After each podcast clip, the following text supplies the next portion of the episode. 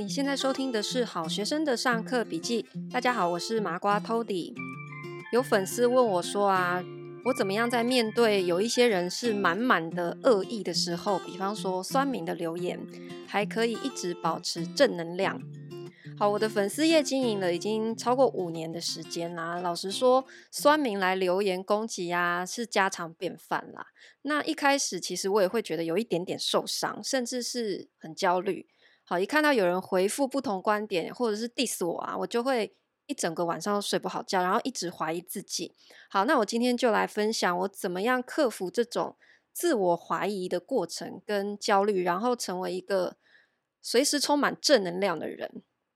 好，我给大家第一个建议就是抽离自己，好，把你自己的情绪从对方的情绪里面抽离出来。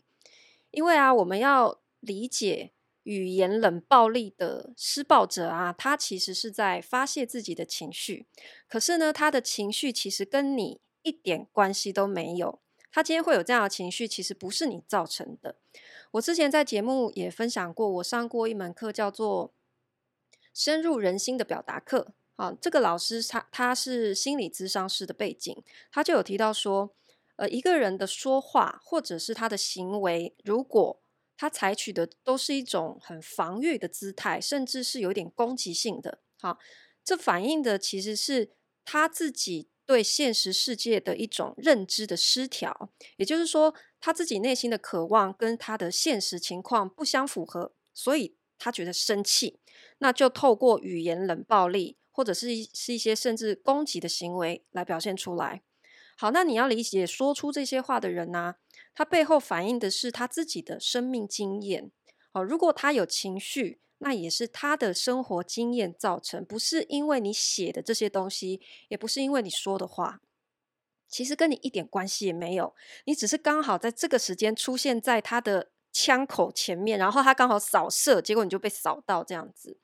好，就像有些人呢、就是我之前也讲过，一提到买房，他就会暴怒，就说你就是投资客，你就是炒房。好，这种心态其实背后往往反映的是，因为他想买，可是他买不起，或者是他最近刚好去看了房子，很喜欢啊，结果没买到啊，正在气头上，那个就刚好看到你的文章，他就直接把气哈发泄在你身上。可是你想，他就是他的心情不好，难道是我害的吗？当然不是嘛。所以我为什么要去承受他的这种负能量呢？你就不要伸手去接嘛。好，我前一阵子有一个连友啊，有一天他 PO 了一篇文章啊，就是很生气的大骂说：为什么大家要抢着买房子啊？有事吗？房价那么高还一直买，是不是神经病啊？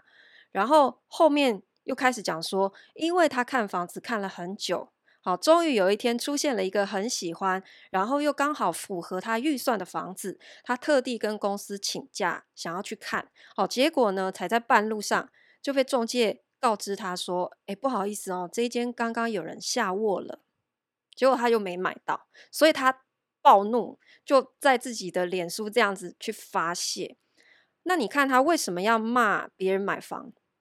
好，其实是因为他自己想买，他没有买到。结果他反而反过来骂说：“要买房的人是不是都有病啊？”那这种是不是他就是单纯的情绪发泄？如果今天你不是在他自己的 po 文，好看到说他把自己看房的过程写出来，他很可能是在别人的文章下面留言说：“就继续炒啊，你们这些投资客。”好，可是他可能不会把自己今天这个看房的悲惨的故事的经验写出来，那你就不会知道他为什么会讲这样的话。好，所以我们不可能理解说每一个负面的这种留言，它背后到底是什么原因造成的。那我只能说，像这种，他其实没有任何建设性的发言。你如果要被他的情绪来影响的话，你人生就会被他带着走。好，你不应该把你自己的情绪交给别人来决定，不是吗？那当然有一些不同的意见的留言是有建设性的哈，他讲的是有道理的。好，那面对这样子的留言，我就会检讨自己。事实上，我对于每一则留言，不管是好的不好的，其实我都是会非常认真看的。我讲的不只是我们 Parkes 的留言，因为我有经营好几个粉专。好好，甚至有一些人看了我的文章，他不只是留言批评指教哦，还会有人是私讯来的。好，那所以每一则留言，其实我先看到的时候，我第一个我我会先检讨自己一下，我在想说他讲的到底是有没有道理？好，我刚刚讲的那一种情绪性的，其实你也很好分辨，有一些他就是没有道理的，也没有建设性。可是有一些人哈，他虽然 diss 你，可是他讲的东西是言之有物的。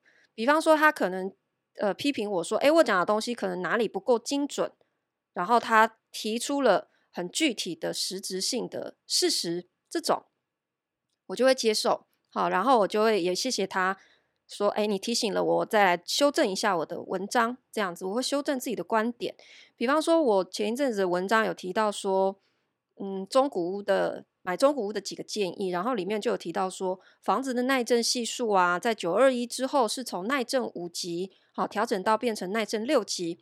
然后就有人留言跟我说：“诶，不是这样一刀切的哦，是根据不同地区的地质还有建筑的形态有不同的规定。好，所以有些地区地区呢，它是六级，可是有些地区其实是五级的。它那个避震系数事实上也不是单纯用几级来分然后，是用零点二四 G，好，它是用个 G 力来来去对应的。这样，好，那像这样的留言虽然是 diss 我，对不对？可他言之有物啊，也讲的是正确的。好，我就会虚心检讨来做一点修正。”好，有时候我们会因为这样子指正啊，也会觉得有一点点挫折。以前啦，哈，我现在是因为真的是已经面对很多很多次了，所以我现在比较不会被这种事情影响。但是刚开始的时候，可能我刚写的文章，粉专刚成立的时候啊，那时候我写文章，只要一有人来反驳我，我就很焦虑，会想想说我要赶快去解释。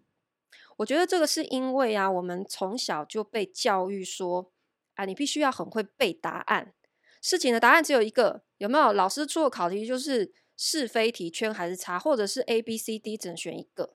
所以，当我们被老师用红笔打叉叉，好，就代表说我这次考试要被扣分了，我不能拿满分。我们很容易带着这样的思考模式，一直到长大成人呢。所以你一直被别人质疑的时候，你一旦被别人质疑哈，你就会突然感觉到好羞愧哦，我好像做错什么事。好，你你去回想哦，这是不是因为我们教育使然？好，所以我我们一直到长大成人之后，才不断的再去修正，说我我不应该带着这样子的思考模式，所以。有时候我真的觉得我们填鸭式教育真的害人不浅呐，所以现在哈，难怪私立学校或者是在家自学很流行这样。好，这是题外话了。好，就是你就仔细想说，如果是经过深思熟虑呀，或者是做过研究才讲出来的话，那我为什么要因为别人的一句话就推翻自己的贡献？而且很多事情它不是非黑即白的。我们之前也聊过嘛，所有的事情你不能用很简单的二分法。我们的世世界是很复杂的，人心也是很复杂的。好，所以我觉得很多事情它没有绝对的正确答案。好，所以如果我是经过思考，然后也做过功课，我才讲出来的话，或者写出来的文章，那你凭什么一句话就要推翻我的贡献？好，你你可以思考啊，就是他他凭什么？就算我说的东西有什么逻辑不够缜密的地方啊，可是至少我是有在思考的嘛。我有思考才讲出来的话，那我认为都是应该值得鼓励的，是不是？都总比那些什么事情都不做，整天只会在网络上到处呛虾，然后去挑别人的刺的人好太多了吧？我跟大家分享啊，有一种最典型的酸民呢，叫做臭直男的发言。为什么叫臭直男呢？因为这种自以为是的毛病呢，就非常好发在异性恋男子身上。这种人有什么特色？就是在面对一个女性对手的时候呢，他都要先摆一个姿态，就是我比你懂，你一个女孩子懂什么的这种姿态啊。我们的听众哈，如果你是钢铁直男啊，不好意思啊，可能有被我射到，就是射到枪哈。但我建议你啊，你问一下你老婆或者是你身边的女朋友，你有没有这种病？只是通常有这种病的人呢，他自己都是没有病识感的。那如果你身边的人说你有，你一定要相信他，你就是有，好不好？就是这种人啊，在网络上啊，你可以看到是非常普遍的。他非常喜欢到处呛虾，来显示他的优越感。我前一阵子啊，在自己的个版有写到一篇说，台湾现在海陆空的军事战力，哈，跟乌克兰的一个比较，大意就是说，我们的国防战力其实一点都不输给乌克兰哦。那你看世界军力的排名第三的俄罗斯，他打乌克兰的时候，他都打得这么辛苦，诶，他没有像他以以为的那样，什么三天就攻下来，这苦战到现在都没有结束，诶，好，所以你看哦，世界军力排名第三的俄罗斯要打俄乌克兰都没有这么容易，那我们的军事。力量如果是在乌克兰前面，你想，如果中中国哈真的要入侵台湾，只要我们自己心态上不要先认输，其实也没有这么容易被攻下来的。因为打仗最怕的是心理战，然后中国最擅长的也是利用假资讯来分化台湾人哈。只要你们自己一盘散沙，或者是我用不实的讯息来洗脑你们哈，洗到你自己先跪下。我就不战而胜了嘛，这就是中国要的效果哈。好，那篇文章大概是在想讲这样子，结果呢，有一个我不知道为什么啦，误加的好友，因为我这一篇是没有公开的哈，是好友才看得到。然后我跟他也不熟，基本上就是不认识的网友，他就留言非常不客气的说：“你这篇文章哈，逻辑上出了非常大的问题。”好啦，因为你也不是专业的，所以不怪你。我们对比中国的武力哈，根本就像拿一把扫把在跟人家打。然后你们这种自我感觉良好，就像白莲教给自己催眠，他大意就是这样。然后我就针对针对他的留言，我就条列出三点去回应他。然后最后就是讲说，我觉得哈，其实你会这样讲，感觉就是你只是想放下扫把而已嘛。那中国要拿下我们，自然就是胜之不武。结果呢，他就恼羞成怒了，他就说：“我拿过的枪是多大多大支的啦，哈，你拿过什么？扫把而已吧。”哎呦哎呦，开始人身攻击哦！他意思就是说，你一个妇道人家，有什么资格来跟我谈军事、谈国防啦？诶，这有没有很熟悉？以前我们呢、也曾经有一位男性的政治人物呢，因为嫉妒人家蔡英文当上总统啊，他就说什么？他说穿裙子的怎么跟人家当三军统帅啦？是不是很熟悉？好，然后呢？这样子的一来一往回复呢，结果我的网友就看不下去，就我身边很多朋友开始也在回应他，就跟他讲说，诶，其实人家偷迪在讲的是一种心态的问题啊。比方说你打球的时候，你教练总不可能说，诶，我们实力很弱，根本打不过对手，我们还是放弃不要比了吧？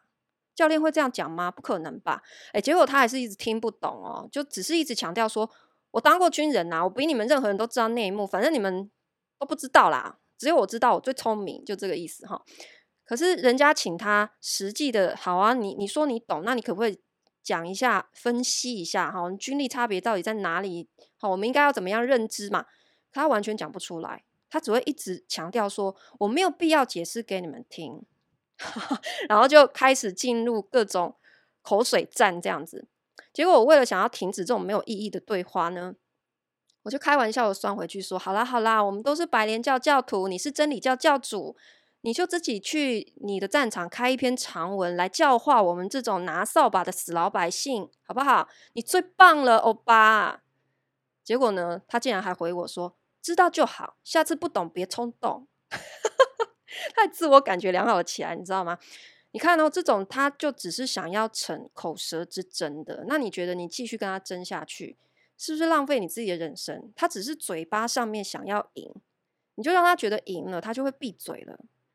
所以面对一个知识量哈，他不一定胜过你，可是却在口才上面拼命想要跟你较量的人，我们应该要怎么回应？这里我分享一个小故事给大家哈，可能你听过，有一个人哈，他生活过得很不顺遂，然后常常觉得身边的人呐，处处都跟他作对。于是呢，他就去请教一个大师，好，他就问说：“大师，请问快乐的秘诀是什么？”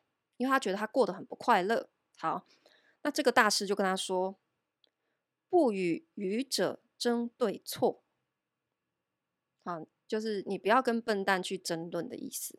他就反驳说：“不可能吧？哪有那么简单？我不相信。”好，然后接下来这个大师就笑了笑，就说。嗯，你是对的，然后就眼观鼻，鼻观心，继续打坐，就不再回应他的问题了。大家都应该其实都听过这句话，就叫做“智者不回答愚者的问题。好，所以你不要和只是想要在嘴巴上面赢过你的人去争辩，你把焦点放在自己的内在，放在自己的身上，你就不会被别人来影响你的情绪，被他带着走。好，那除了在情绪上面不被影响哈，你可以抽离之外，进一步啊，如果你想要成为更有说服力的人，或者是扩大你的影响力，我这里在分享我自己另外一个建议，就是呢，专注在做好你自己的事情，并且把自己热爱的事变成擅长的事。除了前一阵子大家看到我的 podcast 哈，我我们也有聊过嘛，我我们得到了第一个一星的负评留言。其实我的粉专前几天有一篇文章，就是我刚刚聊到说买中古屋的三个建议。这篇文章抛出呢，我接到一个私讯哦，非常非常长。它的大意是说，我的文章里面有提到，叫大家不要买投资客装修好的房子，投资客房子不要买。他非常的不认同，因为呢。他家就是做老屋翻修转卖的，然后他们是很用心的在做。他觉得他也是在帮助一些不懂装修的小白，可以节省时间去买到人家翻修好的房子。好，然后他还跟我继续就跟我讲说，这就跟你做二房东是一样的逻辑啊，你是不是也是在提供市场更多的选择？而且，如果老屋翻修，它有市场需求，有利可图，自然就会有人去做嘛。所以我这样子一竿子打翻一船人，他觉得非常的不公平。他态度非常有礼貌，哈。可是呢，他的每一句话都在对我情绪勒索，因为他的言下之意呢，其实就是想要我修改我的文章，修正我的态度。然后我还在想说，嗯，所以这什么意思？是我要跟你道歉吗？还是怎么样？亲爱的，我跟你说啊。如果你真的认为你做的事情是对社会有贡献的，这么长的一篇文章，你为什么不直接公开留言，而是要私讯给我？是不是表示你不敢？就是你有顾虑，对不对？你也会怕说你讲不清楚会被更多人骂，你才要私讯我，希望我来替你背书，对不对？好，那如果你觉得你不是我说的那种投资客啊，其实你根本不需要跳出来自己对号入座。诶，其实他私讯我之后，我我有回应他说，我完全认同他提的这种投资客的价值，确实没有错。我做二房东，我们的逻辑是一样的，我们是在提供一个更好的居住品质。哈，只是我做的是租租赁，他做的是买卖。好，那他是找到。呃，低于市场行情的这种具有投资潜力的房子，然后去翻修去获利。好，可是市场上确实也需要这样子的人。好，我说我完全认同，可是你不需要对号入座。那如果你觉得你你不是我说的这一种，你就可以不予理会，因为市场上面本来就会有各种例外啊，你没有必要花时间说服我。我问你哦。那个 Sway 啊，Sway 整天在 diss 我二房东哎、你有看到我在节目上，或者是跑去他那边留言呛瞎说，哎、我不是你说的那种二房东哦，你这样子一竿子打翻，我觉得很不公平。你作为一个公众人物，应该要怎样怎样怎样吗？没有哎、我我为什么不这样做？因为啊，你想要影响别人对你的看法，最好的方法是拿出成绩做给人家看。你甚至是发挥自己的影响力，去带动其他的人成为跟你一样好的人。好，把力气花在精进自己，专注在自己的成就上，而不是打口水战哦。你花力气去说服别人，你其实你的作品就是说服别人最好的武器。你根本不需要浪费口舌，诶，或者是浪费时间在一个不不认同你的人身上。我刚回台湾开始做二房东的时候啊，有谁认同我？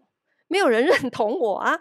每个人听到二房东都是什么？都是跟张赎金画上等号啊！每个人都是要来骂的。那我做什么？我没有浪费任何口舌在网络上跟人家论战。诶，二房东也是有好的，不是你想的那样哦。没有，我选择我就是专心打造我自己的作品，然后租客非常喜欢我的房子，租客认同我，这就是我要的效果。这对我来说就够了。好，那再接下来。我怎么改变大众对二房东的观点？我教课，我教会更多人去做一个有价值的二房东，让大家用看的来理解什么是好的二房东，而不是用说的。好，然后慢慢的越来越多人参与之后，一起改造房子，这个市场就会慢慢也学习到说，哦，原来二房东不是都像张淑晶那样子，也是有好的，而且跟以前的想做法是完全不一样的。再接下来，我开了脸书的粉丝页，然后把我这样子的理念慢慢慢慢。很慢哦，真的很慢哦，就是一篇一篇文章，慢慢的去写，用自己的频道去发声，好，然后最后我还出书，让更多人理解这些年我到底在做什么努力，我跟我的学员我们做了哪些事情，让所有人重新认识二房东这个职业。我这前前后后一共花了六年的时间呢，所以这位朋友，如果你想让大众对 House Flipper 好，就是像你这种做老屋翻新的投资客有好感的话，我觉得你要做的事情不是说服我，而是你要让更多人看见你在做的事情，自然就会被你说服。前几天啊，有一个在网络上引起轩然大波的一个小学五年级的社会题考题，不知道大家有没有看到？哈，那个题目是这样子的：小花一个月收入三万，好，跟他的。太太收入了两万六，两个人加起来收入五万六，要准备结婚了。那如果结婚了，每个月的开销怎么分配比较合理？好，有四个答案。第一个是两人的薪水可以付房贷，所以应该先买房子。二，因为加起来的钱比较多，所以原本只骑机车，结婚后就改开汽车。三，不生孩子就不必再多花钱。四，为了可能要买房子或者是生小孩，要尽量节省不必要的开销。好，这个小朋友呢，他填的答案是三，不生孩子啊，就不必再多花钱。结果呢，这个老师就给他画圈圈画起来，然后写了答案，正确答案应为四，为了可能买房子或生小孩，应该要尽量节省不必要开销。各位听众，你觉得这个题目有正确答案吗？这题不就是一个超级莫名其妙，只是反映这个出题老师自己的逻辑思维，他自己的人生就是这样被框住了，所以他认为人生只有一种可能性，才会出这种题目，认为答案就是为了买房子跟生小孩，你的人生就是要吃苦耐劳这样子诶，可是人生的选择怎么可能有标准答案？我认为这个小朋友选三很棒啊，不生小孩啊，就不用多花钱，不是跟我一样吗？我有过得不好吗？所以，所有事情都是有不同的思考观点。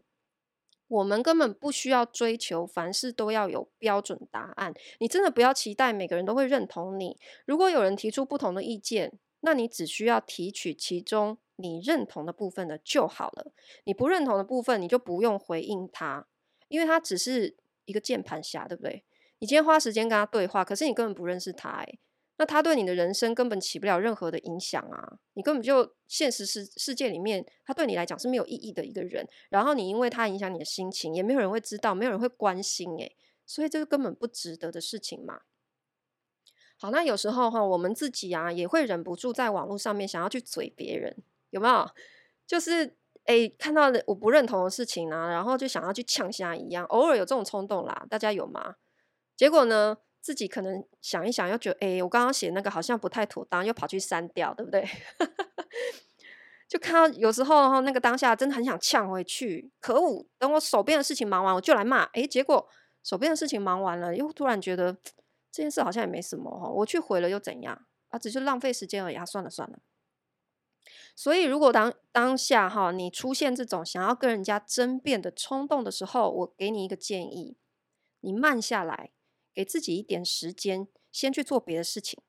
好，如果过了一天一夜，哈，你还是对他说的话念念不忘，你再去做回应。